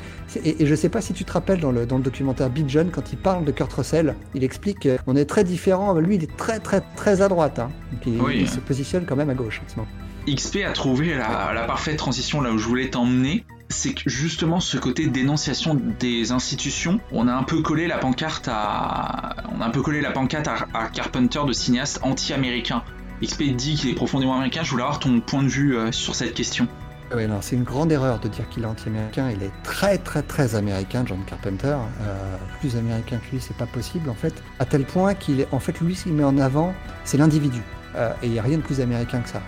Ce qui supporte pas, en fait, le John Carpenter, c'est l'institution, le système. Ça, va le dénoncer dans tous ses films. Dès qu'il y a un groupe, le groupe est toxique et nocif et il va, se... il va tout faire pour le déconstruire. Euh, que ce soit le groupe auquel appartient le héros ou le groupe auquel appartient la menace. Donc que ce soit de, de Rinceau, dans tous ces films, du début à la fin. Le, le est toujours solitaire. C'est euh, c'est pour ça qu'on associe souvent aussi John Carpenter au, genre, du western. Le héros solitaire qui est face, euh, qui face, euh, face à l'injustice, c'est vraiment un thème récurrent du, du cinéma de John Carpenter. Et ça va vraiment jusqu'à la fin de sa carrière, hein, de Vampire à Ghost of Mars, ça ce sera ça jusqu'au bout. C'est marrant que tu parles de western parce que euh, parce que John Carpenter est un profond amoureux de western. Il l'a dit justement dans le documentaire qu'on cite qu'il aurait rêvé de réaliser un western, en tout cas lorsqu'il est sorti d'école. Et c'est, euh, pour moi, ça reste un argument de plus qu'il est peut-être pas tombé à la, bonne époque. C'est ça, s'il était né dix ans plus tôt, il aurait pu en faire au début des années 70, à la fin, quand le, genre est tombé en désuétude. Il, a fait en fait toute sa carrière, il a fait des westerns. Hein. Ado, c'est un western. C'est comme on l'a dit au, début de l'émission, c'est un remake à peine caché de Rio Bravo. Et Vampire, un western. On, sent des influences de western dans la plupart de ses films même. J'y ouais, pense, mais je prends un Invasion Los Angeles, euh, tu vois, moi j'y trouve quelques notes euh, westeriennes. Le héros qui déambule seul dans la ville avec son, avec son, avec son sac à dos, euh, qui, va, qui va faire des rencontres qui vont le marquer, euh, avec son shotgun quand il, quand il se retrouve dans la, dans la banque. C'est des scènes vraiment purement western, effectivement. Mm. Là, Ron, vraiment jubilatoire pour le coup. Ron sin Ghost of Mars, euh, XP sin Starman en western. Enfin, on sent l'influence du genre euh, sur la filmographie de Carpenter, je pense. Euh, Starman, c'est plus un road movie hein, pour moi, c'est pas un western. J'en profite parce que tu parlais d'Invasion Los Angeles. C'est un film sur lequel on s'est pas vraiment arrêté. Mais euh, pour moi, elle est très intéressante parce que c'est peut-être là où, avec New York 1997, où on voit peut-être la figure de l'anti-héros qui est, qui est très présente finalement chez Carpenter. Ouais, tout à fait, ouais. comme, euh, comme je le disais plus tôt, hein, ce qui, ce qui l'intéresse, c'est le. Et Snake Plissken aussi est un bon exemple, hein, vraiment. Oui. C'est le personnage euh, qui est devenu emblématique du, du, cinéma de Carpenter, avec son look euh, vraiment imparable et génial. Et d'ailleurs, c'était une de mes grandes déceptions à l'époque quand j'ai découvert Invasion Los Angeles, c'est que, que, ce n'était pas Kurt Russell qui interprétait le, le, le personnage principal, mais c'est ce, ce très mauvais acteur qui est Roddy Piper. Je pense qu'un acteur un petit peu plus solide aurait rendu le film encore meilleur. Bon. C'est euh, un peu le même problème que j'ai avec Prince des Ténèbres, d'ailleurs, l'acteur principal est complètement fade. Euh, c'est un, peu le, un peu le défaut de, du cinéma de Carpenter, c'est qu'il a, il a su s'entourer de très grands acteurs dans des films à, à, à petit budget, mais euh, il, a quand même, il a quand même du mal à avoir des acteurs très solides pour, les, pour, pour, les rôles, pour des rôles importants parfois, c'est dommage. Mmh, mais c'est ouais, vrai qu'il a, eu, il a eu des acteurs incroyables dans New York 97, le casting est fou, même Los Angeles 2013, hein, tous les seconds rôles sont joués par les grands acteurs. Hein. Mmh, ah oui, non, le, le casting de, de, New York 1997, vraiment, moi j'y suis allé. Je connais ton amour euh, pour le film, j'y suis allé là, et c'est vrai que le cast m'a. Ouais, Van Cleef, euh, qui est dans un petit rôle Donald Pleasance en président. On a Isaac Hayes qui joue un méchant, mais hyper charismatique. C'est d'ailleurs le gros défaut de Los Angeles 2013, c'est que le, le, le, méchant principal n'a aucun charisme. C'est voilà, terrifiant. Il est, il est fade comme c'est pas possible. C'est euh, pas un très grand directeur d'acteur, en tout cas, Carpenter. Je pense que c'est, d'après ce que j'ai cru comprendre, euh, Euh, c'était un, directeur d'acteur un peu à la cool, qui donnait plutôt une bonne ambiance sur le plateau, mais que si l'acteur n'était pas bon, il n'en faisait pas un bon acteur. Oui, mais bon, il, a, il a su s'entourer quand même souvent euh, de très bons acteurs. Ah, il, a eu de la chance, hein, il a sa rencontre avec Kurt Russell, euh, qui se sont rencontrés sur le téléfilm Elvis. ils sont devenus très amis, et, et d'ailleurs il est souvent devenu très ami avec les, avec les acteurs avec lesquels il a travaillé. Euh, et, après, ils sont devenus fidèles. Hein. Il y a plusieurs acteurs qui reviennent. Donald Pleasance a fait plusieurs films. Euh, Adrienne Barbeau, qui est devenue sa femme, a fait plusieurs films avec lui aussi. Évidemment, Kurt Russell. Tu, euh, tu vois, on, parle de l'anti-héros. je, vois, une question de Nini the Kid. Kurt Russell, non, au moment où il fait le film Elvis, il n'est pas du tout une star. Il avait juste fait des films pour Disney. Donc c'était un, un acteur à minette à l'époque. Et, et, il a été vraiment remarqué avec ça, pour sa prestation vraiment bluffante de Elvis. Et euh, c'est lui, euh, c'est quatre celles qui va aller chercher euh, Carpenter, qui, va, qui va le démarcher pour, pour avoir le rôle de, de Snake Plissken parce qu'il a envie de salir son image. Il a envie enfin de qu'on le prenne pour un acteur sérieux. Il voulait pas Jeff Bridges à la base? C'est possible. Pour Snake Plissken J'ai un doute. Enfin, je, je, sais que Kurt Russell n'était pas le premier choix pour Snake Plissken. Je sais que pour Starman, avant d'avoir Jeff Bridges, il voulait avoir Tom Cruise et, Kevin Bacon, et il n'a pas pu les avoir. Tom Cruise notamment fait tourner Legend avec euh, Ridley Scott au même moment, donc c'est pour ça que ça n'a pas pu se faire. Mais normalement, c'était Tom Cruise qui devait le faire. D'accord. Et finalement, il a eu Jeff Bridges qui, est parfait. Hein. On a brassé peut-être un, on a brassé pas mal des films euh, plutôt majeurs de la filmo de, Carpenter, mais il y en a un, euh, c'est le dernier que j'ai vu, le dernier que j'ai découvert et que je trouve unique en son genre presque, jusqu'au boutiste, c'est l'antre de la folie. Je sais que tu adores ce film et je voulais avoir ton avis sur l'entre de la folie. Alors je l'avais vu euh, à l'époque, c'était, euh, il était passé à la télévision, je ne saurais plus dire sur quelle chaîne, et il m'avait terrifié à tel point que je n'avais pas dormi pendant plusieurs nuits d'affilée. Euh, c'était incroyable et je l'avais jamais revu. Je l'ai, revu cette semaine pour préparer l'émission. Et alors bon, j'ai pas eu peur comme j'ai eu peur à l'époque. Il marche vraiment bien. C'est un film très méta aussi sur ce, ce qu'est être un auteur. Donc je pense que que Carpenter a mis beaucoup de lui-même dans, ce film-là. Euh, qu'est-ce que c'est que l'introspection quand on crée euh, Qu'est-ce que ça crée en soi euh, Les douleurs que ça cause À quel point ça peut faire perdre la raison Et vraiment, le, film est excellent. Il, tient beaucoup à la, performance de Sam Neill aussi, qui est incroyable, vraiment incroyable dans ce film. Il joue la folie comme, comme, jamais je l'ai vu en fait. Hein. C'est fou. Hein. Qu'est-ce que tu as pensé de, de, Sam Neill dans le film là Je pensais que Sam Neill était déjà un acteur avec un immense talent, mais de toute façon, je pense qu'il est difficile d'en douter. Mais euh, moi, il m'a mis. Euh, enfin, euh, tout le cast hein, sur ce film est incroyable. C'est peut-être celui en direction d'acteur, je pense, qui est le meilleur, tu vois. même, même le, le, personnage qui est censé représenter donc l'acteur, l'auteur à succès, hein, qui est en gros, en gros Stephen King, et, il est terrifiant aussi. Hein. Est-ce que euh, ce côté, parce qu'il ressemble, je trouve, euh, aussi bien, euh, aussi bien physiquement que un peu dans les histoires qu'il raconte, il ressemble à Stephen King, tu viens de le dire. Et on parle de Christine, on sait Christine, c'était particulier qu'il l'aime pas. Est-ce que c'est pas un espèce de, de bras d'honneur à Stephen King qui fait? Ah, je sais pas vraiment. Si, je sais pas si c'est pas entendu avec Stephen King. Peut-être que Ron aurait la réponse là-dessus sur, sur, sur, ce point-là. Je sais pas il, est assez fidèle en fait à l'histoire. Euh, il, a, il a pas mis trop de ses thèmes à lui dedans. Euh, à mon avis, à, cette époque-là, il veut faire un film propre pour montrer vraiment au studio qu'il peut se relever de, l'échec de The Thing. Et je suis pas sûr qu'il ait voulu faire un doigt d'honneur à, Stephen King. Après, quand il fait l'entre de la folie, euh, peut-être que c'est un petit côté. il veut peut-être se venger du fait qu'il estime peut-être injuste le fait qu'il n'ait pas eu un succès comme a pu connaître comme euh, a pu connaître Stephen King. C'est peut-être plus facile pour lui aussi de se moquer du monde de l'édition et, de se moquer d'un écrivain plutôt que euh, directement frontalement au, milieu du cinéma.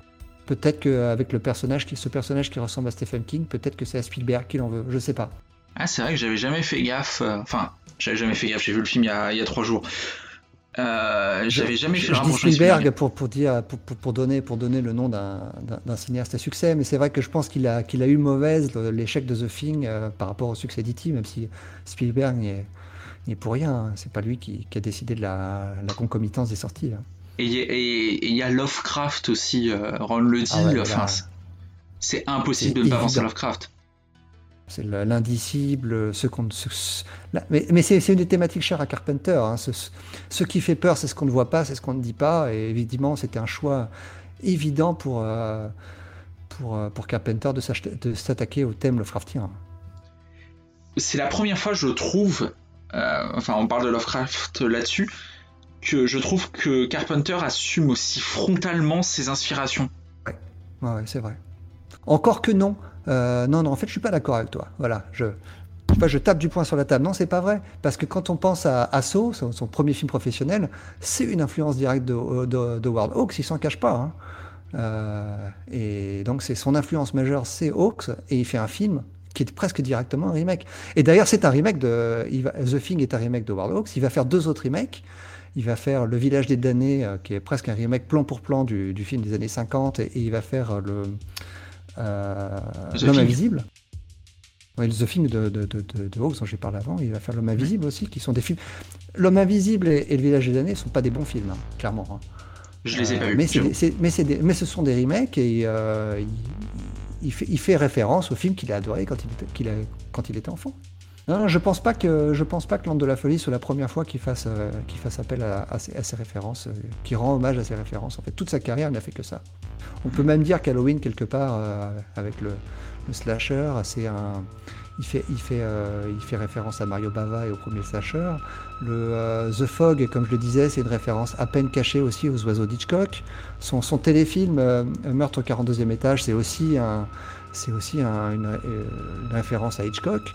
À Asso, on parlait de Rio Bravo, mais c'est aussi, ça fait passer énormément aussi à La Nuit des Morts Vivants de Georges Romero, avec cette maison qui est attaquée par euh, la multitude de zombies sans fin qui ne s'arrêtent jamais, et, euh, ces personnages qui se, déchirent pour savoir comment s'en sortir. Euh, c'est vraiment, c'est très référencé tout le cinéma de Carpenter. Je voulais qu'on parle d'un autre sujet vraiment propre au film. Après, j'ai une autre idée pour élargir un peu le débat c'est, euh, on en parle, l'ambiance, et notamment dans L'Ande de la Folie, c'est l'ambiance sonore et tout le travail sur la musique de Carpenter.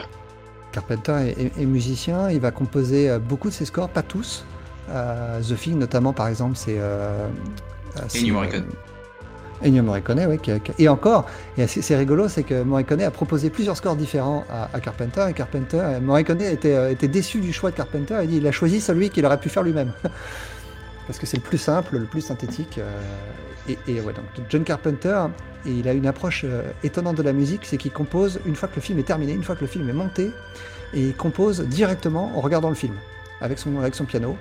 Euh, et il joue quelques notes, et généralement ça suffit pour construire un thème. C'est assez dingue, assez incroyable, et ça fonctionne à chaque fois.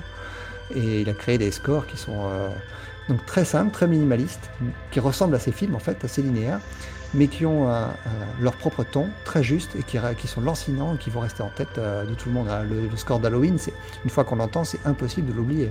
Le score d'assaut, c'est la même chose. C'est incroyable. Évidemment, New York 97. Et Rien que d'en parler, je les ai, je les ai moins bien en tête. Ah, moi, là, tu, viens de transformer mon cerveau en jukebox, là. Je reprends celle d'Halloween, qui est évidemment euh, sa plus euh, connue. Et en même temps, je trouve qu'elle dénote un peu. Moi, ce que je trouve très intéressant euh, sur le travail de la musique chez Carpenter, c'est que ça prend jamais le dessus, en fait. Tu t'en souviens, mais ça reste, ça se fond dans l'ambiance, en fait. Tu, ne remarques pas sur le coup la musique. Parce qu'elle est lancinante. Quand tu, si tu regardes le le début du film, le thème est là dès le départ. Et euh, une fois que le film vraiment démarre, où a priori le thème devrait s'arrêter, en fait, il est toujours là, en, tapis sonore, mais très, très doucement. Ce qui fait que tu l'as en tête pendant tout le film. Il, il, te berce. Il est lancinant, il est avec toi pendant, pendant, pendant le film. Et c'est, c'est, génial ce qu'il fait. Euh, et, et, juste avec quelques notes. Je, je, je suis complètement d'accord sur euh, que l'impact musical enfin, joue vraiment l'ambiance. Et c'est presque un personnage en lui-même. quand il parle de sa musique, il dit qu'il s'inspire de, euh, Bernard Herrmann, mais sur, euh, sur, ses, partitions minimalistes, notamment celle de Psychose, où euh, juste avec quelques notes, il a réussi à créer l'ambiance complète du film et il, a voulu refaire ça pendant toute sa carrière. Alors il va faire appel à des, compositeurs, notamment pour les films auxquels il n'est pas... Les, gros films de studio, par exemple Starman, il voulait, il voulait faire la musique, mais il n'a pas pu la faire. On sait pourquoi? Parce que j'avais pas l'info là-dessus. Ah bah tout simplement, les, films de studio, les, réalisateurs sont, là pour, euh, pour faire ce qu'ils ont à faire, mais euh, ce sont des faiseurs. Hein. Au final, c'est le studio qui a le, dernier mot, surtout dans les années 80. On n'est plus dans le nouvel Hollywood à cette époque-là. Le réalisateur est tout puissant et John Carpenter, surtout à l'époque de Starman, il est plutôt en position de faiblesse, donc il peut pas imposer vraiment ses choix. Je voulais euh, ouvrir après qu'on ait brassé un peu euh, thématiquement euh, sur qui est John Carpenter, sur une question qui, je prends moi, je suis vraiment un néophyte sur Carpenter. Donc j'arrive avec une certaine manière plein de préjugés. Et lorsque je vois les films, lorsque je vois le documentaire Big John ou que je, je me renseigne sur, sur Carpenter, mais je suis surpris j'ai envie de te poser cette question. Est-ce qu'on prendrait pas John Carpenter trop au sérieux?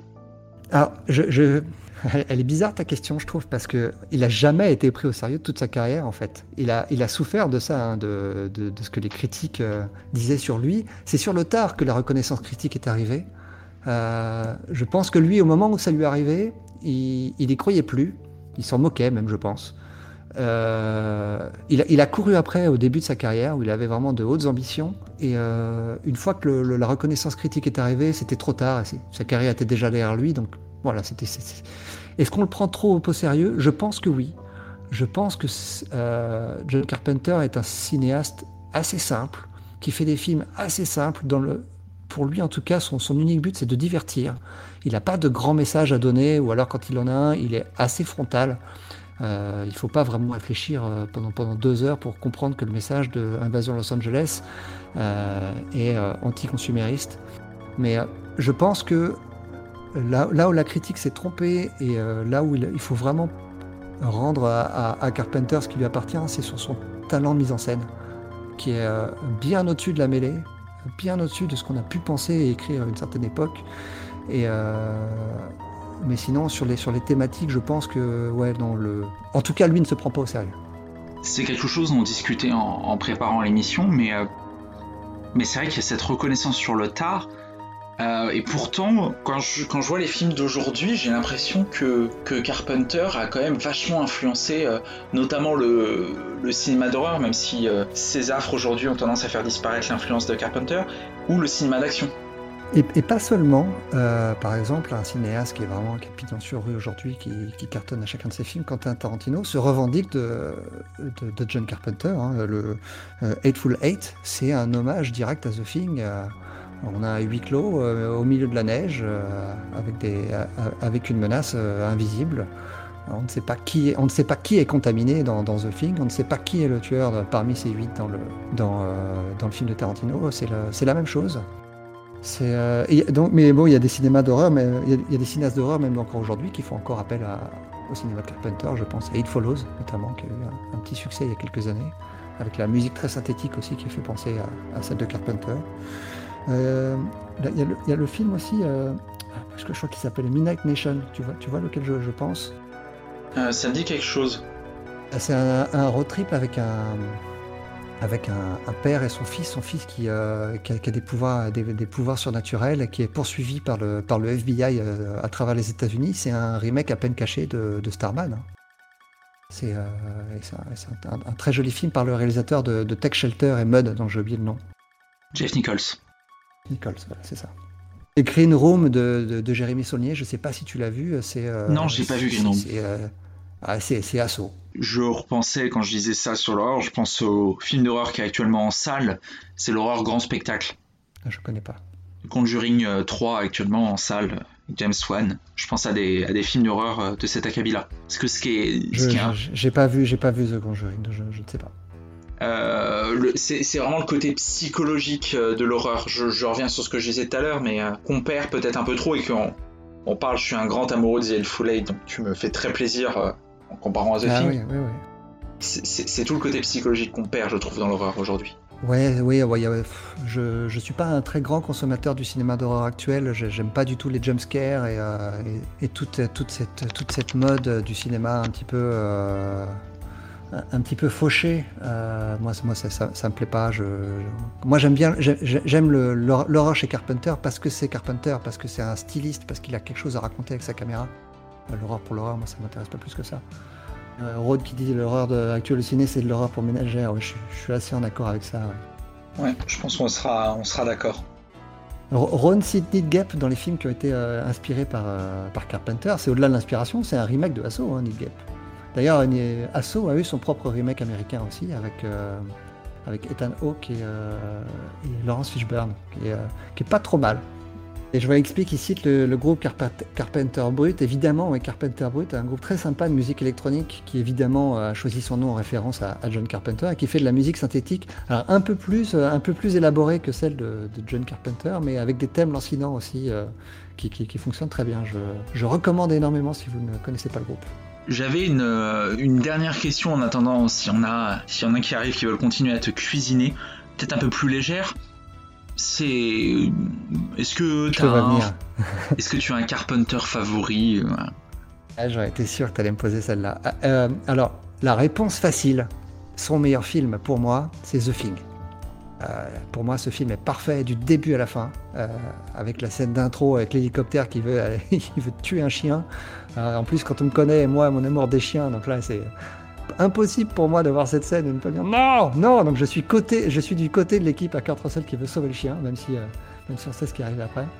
J'ai euh, euh, chaque, jour, chaque, jour qui passe, chaque jour différent, j'ai un, film, un film de John Carpenter que je préfère. Donc il y, y, a des films de John Carpenter que j'aime pas, mais il y a beaucoup de films que j'aime, donc pour moi c'est difficile d'en choisir un.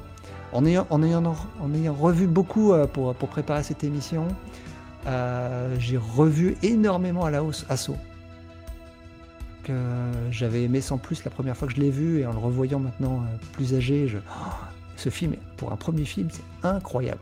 Incroyable. Il est vraiment. Il euh, n'y a pas un bout de gras, il n'y a rien qui dépasse. Les acteurs sont parfaits alors qu'ils sont, ce sont des parfaits inconnus. La, tout est bien amené, euh, la menace, le, le, crime qui conduit à ce qui va arriver avec la petite fille qui se fait tuer, mais c'est gratuit, c'est incroyable, ça sort de nulle part et on ne le voit pas arriver. C'est vraiment fabuleux, vraiment ce film incroyable. Et l'assaut final, euh, il, va essayer de, reproduire ça avec euh, Prince des Ténèbres, avec, aussi euh, un huis clos similaire. Je trouve qu'il est moins réussi formellement que Asso, qui est plus, brut, plus, plus sale, plus crade. Moi j'aime bien ça. Il y a XP qui rappelle que dès l'intro de The Thing, si on parle norvégien, on sait tout. Du coup, tu te fais spoiler toi au début de la séance? Eh ben, figure-toi que j'ai pas revu The Thing depuis un moment. Je l'ai pas revu celui-là parce que ça, je le connais vraiment très bien ce film-là, donc ça faisait pas partie des films qu'il fallait que je revoie pour me mettre dans l'ambiance. Il faudrait que je le revoie maintenant parce que c'est vrai que je, parle assez bien norvégien maintenant. Il faudrait que je, je tente.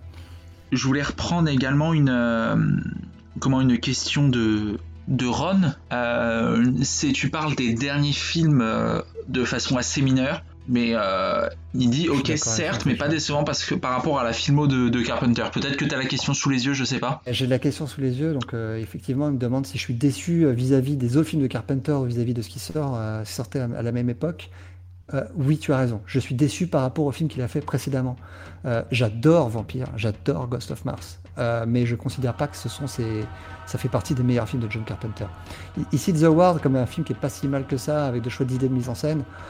Ouais, mais il est tellement, euh, il est tellement banal comme film. Euh, c'est le, twist qu'on voit arriver, mais après 5 minutes de film, euh, fait que j'ai pas de, j'ai pas d'affection pour ce film. Alors que le vampire, il est jouissif le film, il est parfait dans le sens plaisir, plaisir popcorn avec une bande, une bande de chasseurs de vampires qui va s'attaquer à une maison pleine de ghouls.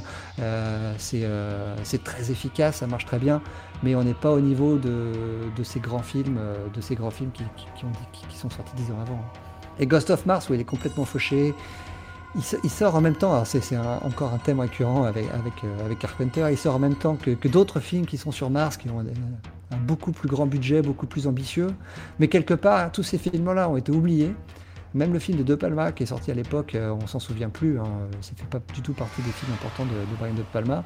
Alors que le Ghost of Mars de Carpenter, on s'en souvient comme un petit film sympathique, un peu fauché, euh, un peu nanar sur les bords, mais qui fonctionne quand même pas mal. Il y a Pam Greer aussi en plus de Jason Statham, je vois Quentin qui cite Jason, mais ouais, mais oui, ça suffit. Ça suffit pour qu'on soit content. Peut-être une dernière question avant de passer dans, dans le quiz. C'est peut-être juste, je réponds, je, réponds à, je réponds à Ron qui dit qu'il adore Vampire aussi, mais je pense que Ron sera d'accord avec moi pour dire que le gros défaut de, Vampire, c'est le, le personnage du, vilain, du vampire principal, qui est mauvais, l'acteur. Oh là là, il est fadasse. Il a zéro charisme. C'est dommage parce que face à James Woods, il aurait fallu justement un vilain, euh, un vilain charismatique euh, et, celui-là, il en manque cruellement. En plus, il y a Cheryl Lee dans le film qui est parfaite. Vraiment, euh, c'est dommage. Je trouve dommage que le vilain soit, soit, soit raté si tu devais euh, conseiller à quelqu'un qui connaît pas euh, Carpenter euh, un film pour qu'il y découvre, ça serait lequel? Ah bah The Thing. The Thing. qui est, ouais, ouais, qui est facile d'accès, qui est pas, qui est pas cracra, qui est pas cheap. C'est- un peu souvent le cas avec les films de John Carpenter quand on voit euh, Zélie- euh, euh, Invasion Los Angeles ou, Prince des Ténèbres. Ce sont des films plutôt réussis que je trouve chouettes, mais qui sont un peu cheap. New York 97 a un peu vieilli visuellement aujourd'hui, euh, même si moi je, je l'aime d'amour ce film. C'est peut-être pas pour quelqu'un qui n'a jamais vu de film de John Carpenter aujourd'hui, c'est peut-être pas celui le premier. Alors que The Thing visuellement est encore, est encore hyper efficace. Est-ce qu'il y a d'autres questions? Est-ce que vous voulez qu'on passe au quiz de fin? Alors je suis vraiment impatient de mettre sa raclée à Spike. Je suis prêt pour le quiz. C'est vrai qu'il y a eu beaucoup de, de chambrage sur le Discord. D'ailleurs, si vous n'êtes pas encore sur le Discord et que vous êtes sur le live, je vous invite vraiment à, à aller sur le Discord. Euh, il y a le lien euh, sur je la chaîne Twitch. Euh, Oui, je Ron a dit que ses enfants, euh, ses enfants qui ont 18 ans, je ne sais pas si tous ses enfants ont 18 ans, mais donc il a ses enfants qui ont 18 ans, qui adorent tous, tous les films de, de- de Carpenter. Mais quel, quel film tu leur montres Ron Est-ce que tu leur montres euh, les, les plus petits films euh, Est-ce que tu leur montres euh, Le village des damnés? Elle répond pas. C'est un peu le problème avec le quiz de l'affrontement entre l'invité et le, et le chat, c'est que l'invité a l'avantage de ne pas avoir le décalage. je, je, je me permettrai de, de laisser, si tu le veux bien, euh, grand seigneur, de laisser quelques, ça, ouais. quelques secondes de rab. Euh, avant ça, je mets tout de suite euh, le lien euh, XP sur le Discord euh, dans le chat. Voilà. Ça, si vous voulez rejoindre, le lien est là. De toute façon, je, je l'ai remis tout à l'heure sur Twitter et je le remettrai sur mon compte personnel. Vous avez mon hâte tout en haut à droite et puis il est sur la chaîne Twitch normalement. T'as commencé avec quel film, Ron, alors? Parce que Ron nous dit qu'il a fait une sélection des films de, de Carpenter qu'il montre à ses enfants, donc je suis curieux de savoir quel est le premier film qu'il a choisi pour, euh, pour rentrer dans l'univers de Big John. Halloween peut-être aussi. 18 ans, ça va bien marcher. C'est souvent la porte d'entrée, je pense, Halloween pour le coup. C'était pas la mienne, mais euh, Je pense que moi, le tout premier film que j'ai vu de Carpenter, et à l'époque c'est parce qu'il passait beaucoup à la télévision, euh, tous les films de, de- de Carpenter, ça doit être New York 97. tu vois, moi j'aurais cité New York 97 en porte d'entrée. Ou Assaut Ah peut-être. oui, chouette. hein. Hmm. Ah, il est efficace. Hein. La génération M6, comme Spike, quoi, tout à fait. En deuxième partie de soirée. Ça, devait passer aussi pas mal sur France 3 à l'époque. France 3 avait une, avait une programmation un peu, euh, sport aussi, euh, parfois en deuxième partie de soirée, le jeudi soir notamment. Ah, FR3, pardon, pas France 3, Fran- FR3. Une époque où les, euh, moins de, de 21 ans, je, crois que moi, moi-même j'ai pas connu FR3. Moi c'était déjà France 3. Pas dû connaître. C'est un beau programme, hein, euh, Ron, que tu proposes. Ah, il, a, présenté la meilleure. Et, et je vois Jack Burton en dernier, moi, c'est, bah, ça fait partie des Carpenters que j'aime pas. Et même à la revoyure, je l'ai pas aimé. Je trouve, euh, j'ai beaucoup de problèmes avec Jack Burton, qui je crois que tu as les mêmes problèmes que moi. J'ai, du mal avec le personnage de Kurt Russell, qui est, euh, complètement débile. Et euh, le vrai personnage principal, ça aurait dû être son, euh, euh, le personnage euh, chinois qui, qui- est avec lui, dont j'ai oublié le, j'ai oublié le nom, qui est, euh, qui est- un excellent, euh, un excellent artiste martial d'ailleurs qu'on qu'on revoit après dans Prince des Ténèbres, qui a, un- qui a un rôle un peu plus, un, un peu moins, un peu plus sérieux dans Prince des Ténèbres. Mais ouais, euh, Mais j'ai- du mal avec le côté over the top de, de Big Trouble in Little China parce que c'est un film pour moi qui est entre deux chaises, qui sait pas si euh, on sait pas si c'est un si c'est une comédie ou un film d'action. C'est un peu entre les deux et euh, j'ai toujours été mal à l'aise avec ce film. Moi, j'ai surtout que l'impression euh, d'avoir un mix entre euh, le, le cinéma de spectacle d'Hollywood et John Carpenter qui essaie de mettre la sauce. Et ça fait un, un hybride qui ne marche pas, je pense. Qui ne peut pas Toi aussi, marcher. ouais, t'as du mal avec le film, ouais. Ah ouais, moi, je, c'est, pour l'instant, c'est vraiment le seul euh, que j'ai vu qui m'a déçu, moi, Jack Burton. Parce que, parce que la sauce prend pas, mais est-ce que la sauce sur le papier pouvait prendre? Et, et j'ai le même j'ai le même problème avec euh, l'homme invisible qu'il va faire avec Chevy Chase euh, un peu plus tard, euh, qui est qui est un autre, une autre comédie. Euh, qui pareil ne fonctionne pas pour moi. Euh, Peut-être que John Carpenter il est, il est fort pour le côté euh, cynique et ironique et beaucoup moins pour ce qui est de la, la- la- la comédie pure. En tout cas ça ça fonctionne pas sur moi. Non, mais je, je suis parfaitement d'accord avec toi. Ah ouais.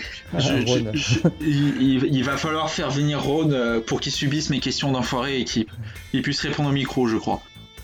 Je sais pas si vous avez fait une émission Carpenter je, je- ça me dit rien, euh, avec VHS et canapé, mais euh, je serais curieux de t'entendre sur Jack Burton et défendre le film. Le film est souvent très populaire parmi les fans de Carpenter. et Je sais que je fais pas, euh, je suis pas très très populaire en disant que je n'aime pas trop ce film-là, mais voilà. Et non, Donc, Charlotte, je n'ai pas. super invité pour l'apéro. Ouais.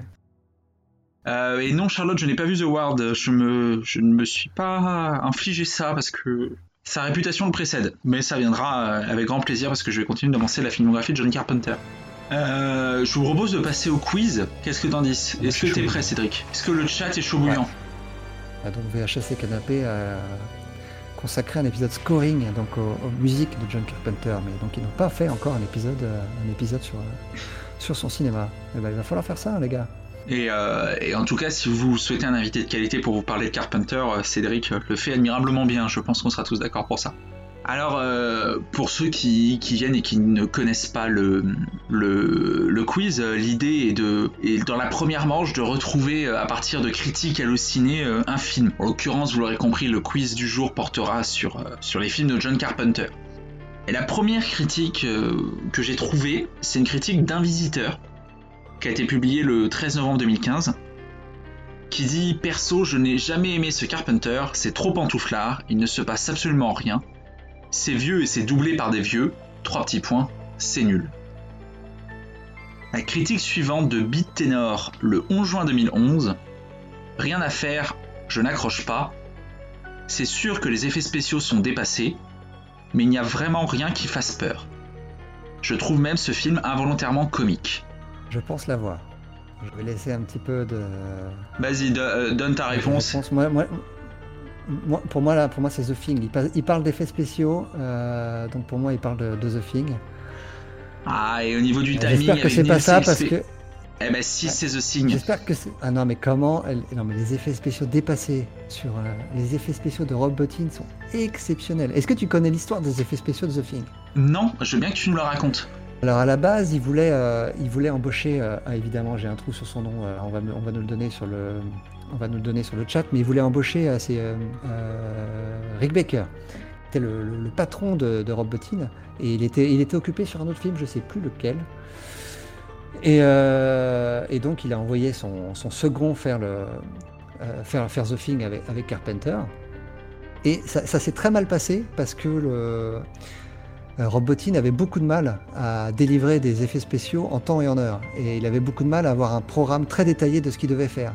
Donc en fait, il allait dans tous les sens, mais il travaillait 7 jours sur 7, 24 sur 24 quasiment. Il dormait dans son, atelier. Et il a, quand même réussi à délivrer des, effets spéciaux qui fonctionnent du, du- tonnerre.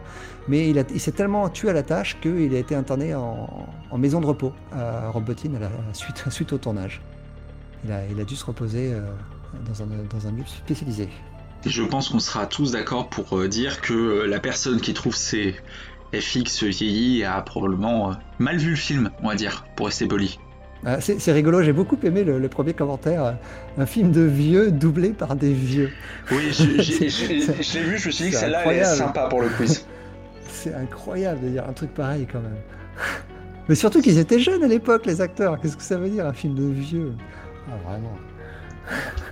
Et, évidemment, je, je prends pas des critiques euh, très élogieuses. J'ai- voulu, je t'avoue qu'en préparant le truc des critiques, j'ai cherché les critiques professionnelles, parce que j'ai voulu trouver. euh, le, souci, c'est que lorsqu'on va piocher euh, vers des films comme Asso et tout, c'est vraiment des gens qui font des avis construits qui sont moins sympas pour le quiz.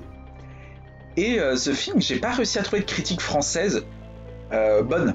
Par contre, les critiques américaines, j'ai lu des trucs, je vous les traduis pas parce que mon niveau en anglais est relativement faible, c'est pour ça que je les ai pas pris dans le, dans le quiz, mais qui était, euh, qui était, il s'est fait assassiner le film, littéralement. Je- Ouais, il est sorti au mauvais moment. Je pense qu'il était soit, soit en avance, soit en retard sur son temps.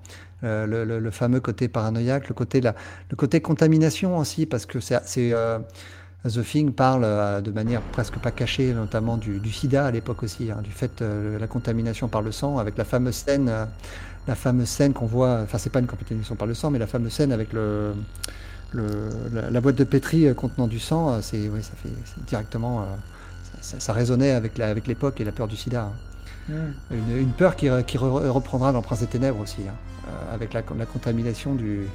Alors c'est par la bouche, c'est un jet de liquide, mais bon, on, comprend très bien ce dont, ce dont parle Carpenter à ce moment-là. Je ne sais pas si tu as vu Prince des Ténèbres, je te, le conseille. Je ne l'ai pas encore vu, j'avoue que euh, à, quelques, à quelques jours près, euh, je l'aurais vu, mais je vais la rattraper euh, incessamment sous peu. J'ai très très envie de le voir. En, plus, il y, a un second rôle de, Alice Cooper qui, est vraiment, vraiment chouette dans, dans Prince des Ténèbres. Les, amateurs de hard rock apprécieront. Voilà, alors pour, pour les critiques, je prends la traduction de la page Wikipédia, mais le New York Times avec, l'avait qualifié de film crétin des années 80 par excellence et de déchet instantané alors que le Washington Post avait dit que c'était un misérable excès ce film. Comme quoi. Hein. Euh, c'est fou de voir, ça, de, voir ça après coup, à quel point ils sont passés à côté du film.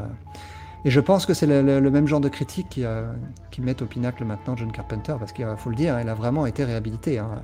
à tel point que maintenant les films de John Carpenter passent sur Arte. Hein. C'est impensable quand j'étais ado, ça.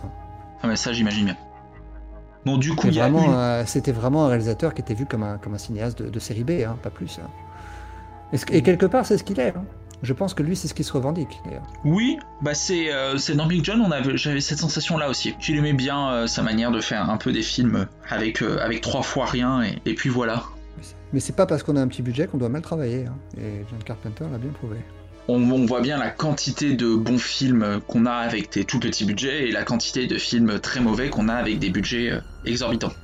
J'ai en train de, je suis en train de parasiter ton quiz là, en repartant, en repartant sur John. Je suis désolé. Non, mais c'est, euh, c'est euh, visiblement ça ne dérange pas le chat. Hein.